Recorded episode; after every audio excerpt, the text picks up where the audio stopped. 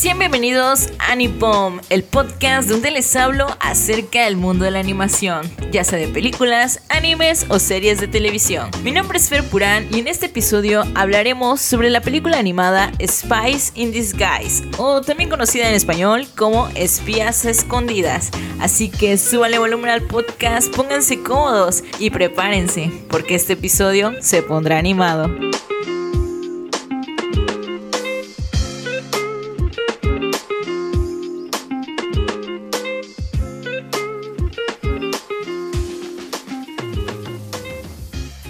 Bienvenidos una vez más a un nuevo episodio. Como siempre, es un gusto que ustedes me estén escuchando y un gusto más para mí para hacerles contenido. Y esto es con esta película que vi que se llama Spice in Disguise o en español conocida como Espías Escondidas. Es una película del 2019 que en realidad la vi en el cine, pero después la volví a ver online.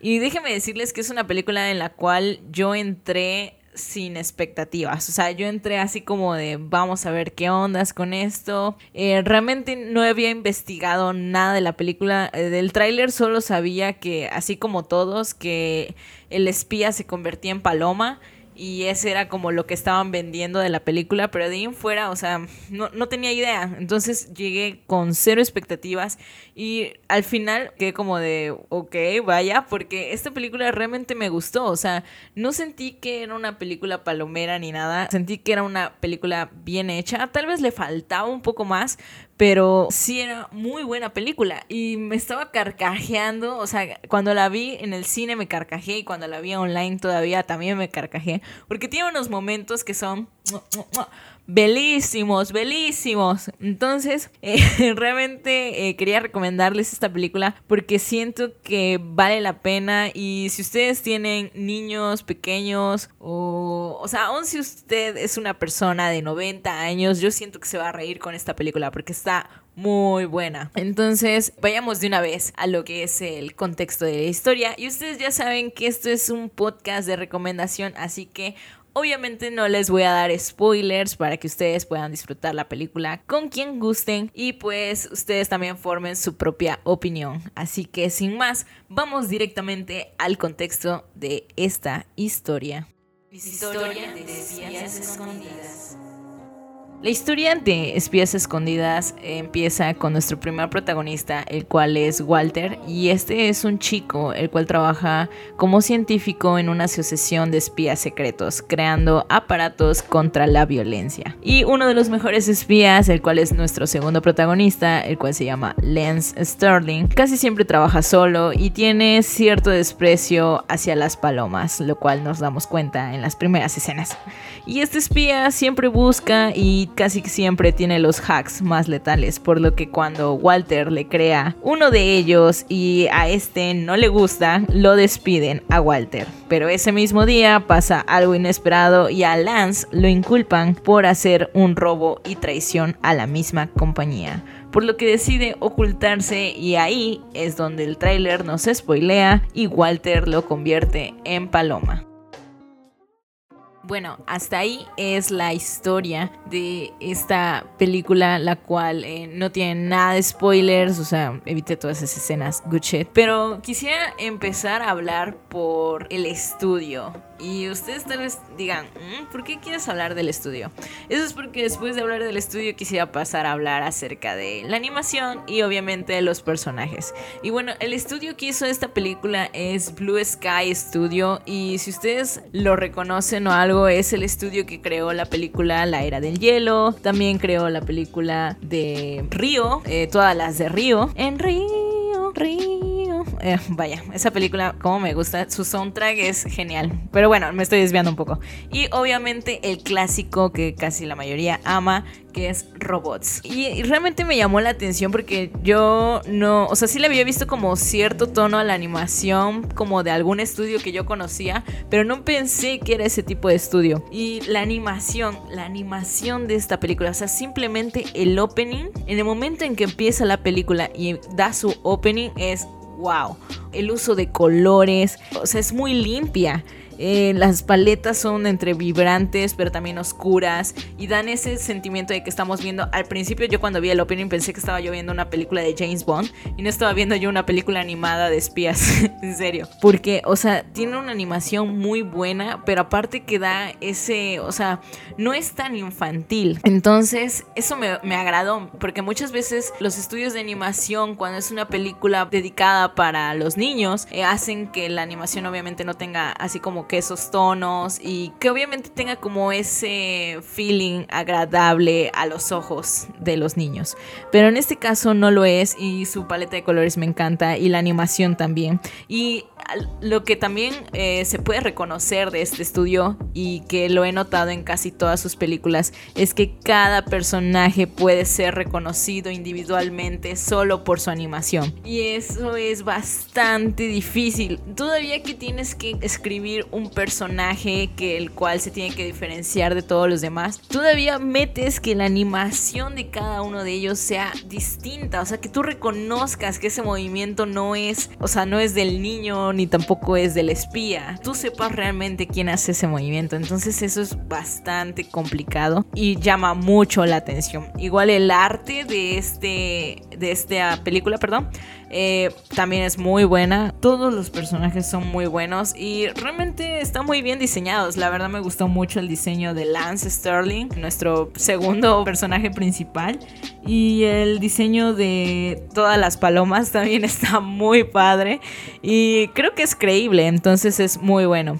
De ahí quisiera pasar obviamente a los personajes porque estoy hablando mucho de los protagonistas. Entonces los personajes son muy buenos. Obviamente en esta película se puede saber ver cuáles son las motivaciones de uno de los personajes principales. O sea, desde el primer comienzo que yo vi cierta escena, si ustedes la ven, ustedes van a saber cuál yo supe que algo, esa escena iba a ser importante para el final. Y pues está bien mostrarnos que cierta motivación y cierto evento en la vida de una persona o de un personaje influyen en lo que hacen después y en lo que pueden llegar a terminar. Entonces, realmente eso es muy bueno porque significa que pusieron a pensar mucho en la escritura de ese personaje y en cómo se iba a desarrollar. Igual, todos los demás personajes les puedo decir que también son bastante buenos. En total tenemos un cast de 10 personajes, contando obviamente a las palomas. Y tenemos 3 personajes principales, les podría decir. Y de ahí en fuera, 7 personajes que son entre secundarios y terciarios, que también tienen muy buen estilo y también tienen como que sus propias habilidades y objetivos y motivaciones. Entonces eso le añade a que nosotros realmente sintamos que estamos en un mundo de espías y como tal podamos tener esa duda como de mm, ¿estará haciendo esto bien? ¿Realmente nos estará diciendo la verdad? Entonces empezamos a dudar y eso está bueno porque pues de eso se trata y la mayoría de los espías pues eso es también su trabajo. Hacer dudar a la gente y conseguir información y al mismo tiempo cuidar eh, tu coartada. Entonces los personajes están muy bien escritos, muy bien diseñados y rápidamente también te puedes sentir como que es identificado con algunas de sus acciones, que pues obviamente eso le añade a que te encariñes con los personajes al final de la película y perdones a unos y a otros por lo que hicieron. Obviamente esta película tiene ciertos elementos únicos por los cuales se las recomiendo. Y esto es, primero, obviamente, la animación, que es increíble. O sea, el opening de la película 10 de 10. Yo, para mí, eso es wow. Otro que tiene un buen giro de la historia. Esta película, como les digo, es una película de espías. Y sí, sí es de espías pero también tiene otro mensaje dentro de ella y eso es acerca de, em, no sé si decirles exactamente el mensaje porque no sé si es así como un spoiler, pero solo les diré que la violencia es uno de los mensajes que te da la película, el qué hacer con la violencia y si se puede perdonar la violencia. Y creo que es un mensaje muy interesante porque no muchas películas lo, lo notan ni lo agarran, porque obviamente pues hacia qué público está dirigida esta película, ¿no? Primero que nada.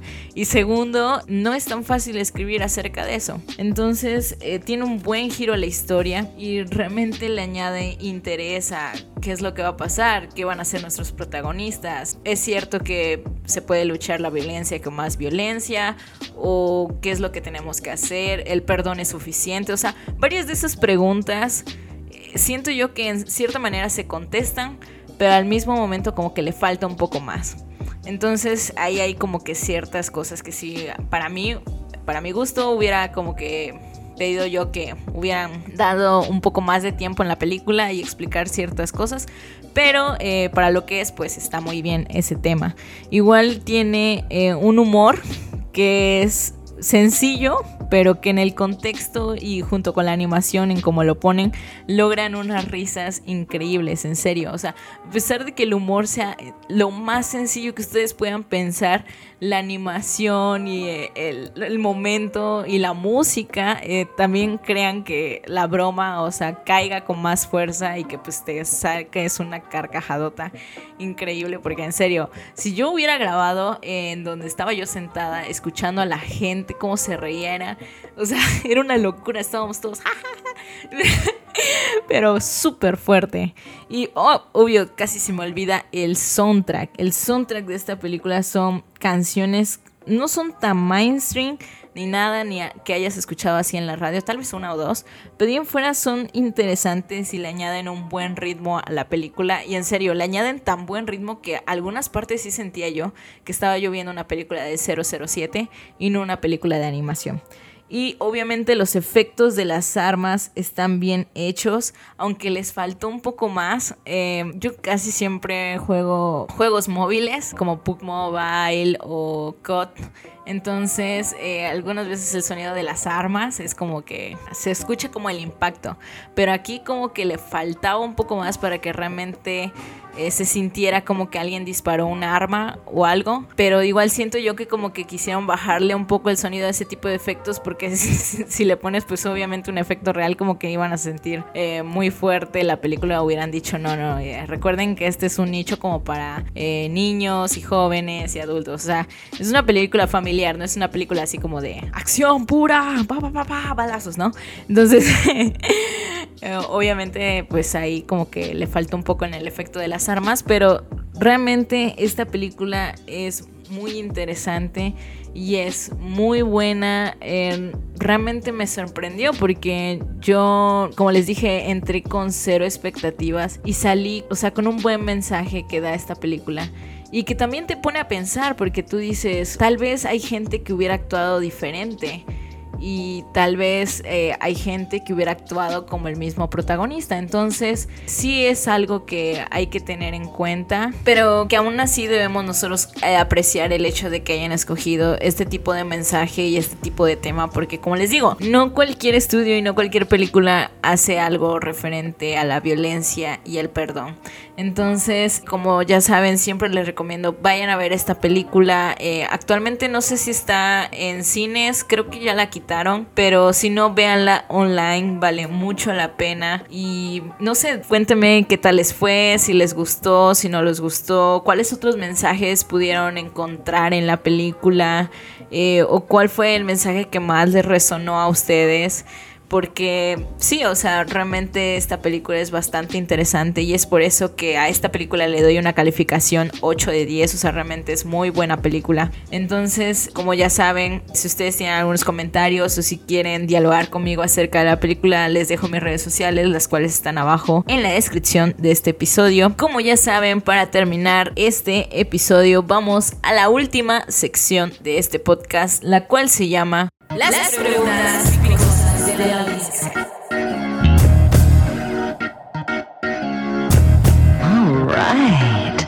para aquellos que son nuevos en este podcast, aquí se responden las preguntas que ustedes me envían vía redes sociales, las cuales las encontrarán en la descripción de este episodio. Así que vamos a nuestra primera pregunta, la cual dice: ¿Crees que al ser un soundtrack experimental en I Lost My Body haya ganado por eso el premio Annie Award a mejor música? What? Vaya, esta pregunta es bastante difícil. Mm, no creo que nada más porque sea un soundtrack experimental le haya ganado a uno de los contrincantes mayores que era Frozen. Eh, no creo que sea eso, sino también es el uso de esa música y de que casi todo el soundtrack, o sea, obviamente todos esos soundtracks son originales y se han compuesto solamente para esos proyectos. Entonces, pues es bastante difícil y además es la apreciación, o sea, era electrónica experimental y con mucho sintetizador. Y pues algunos dirían, obviamente los que son maestros en ese arte de la música, dirían que es algo fácil o que no le ven como que ese gusto, pero pues todo tiene su disciplina y todo también tiene su esfuerzo. Entonces el hecho de que haya ganado simplemente nos demuestra que no porque sea una película mainstream y que nosotros veamos como de que obviamente, o sea, Frozen ha sido la mejor en taquillas y así, ¿no? O sea, realmente rompe el récord y todo, ¿no? Ahí los Body pues es una película de un estudio independiente que tuvo que agarrar eh, otro, obviamente otra plataforma independiente que en este caso fue Netflix, eh, para ayudarla a publicar. Y pues siento yo que lo que nos da a entender los premios Annie Awards es que no nada más se da el premio a la típica receta secreta de Disney o de Pixar, sino que también a esos nuevos proyectos que a pesar de que se ven muy chicos y, o sea, que realmente muy indies, muy alternativos, que nadie casi les presta atención,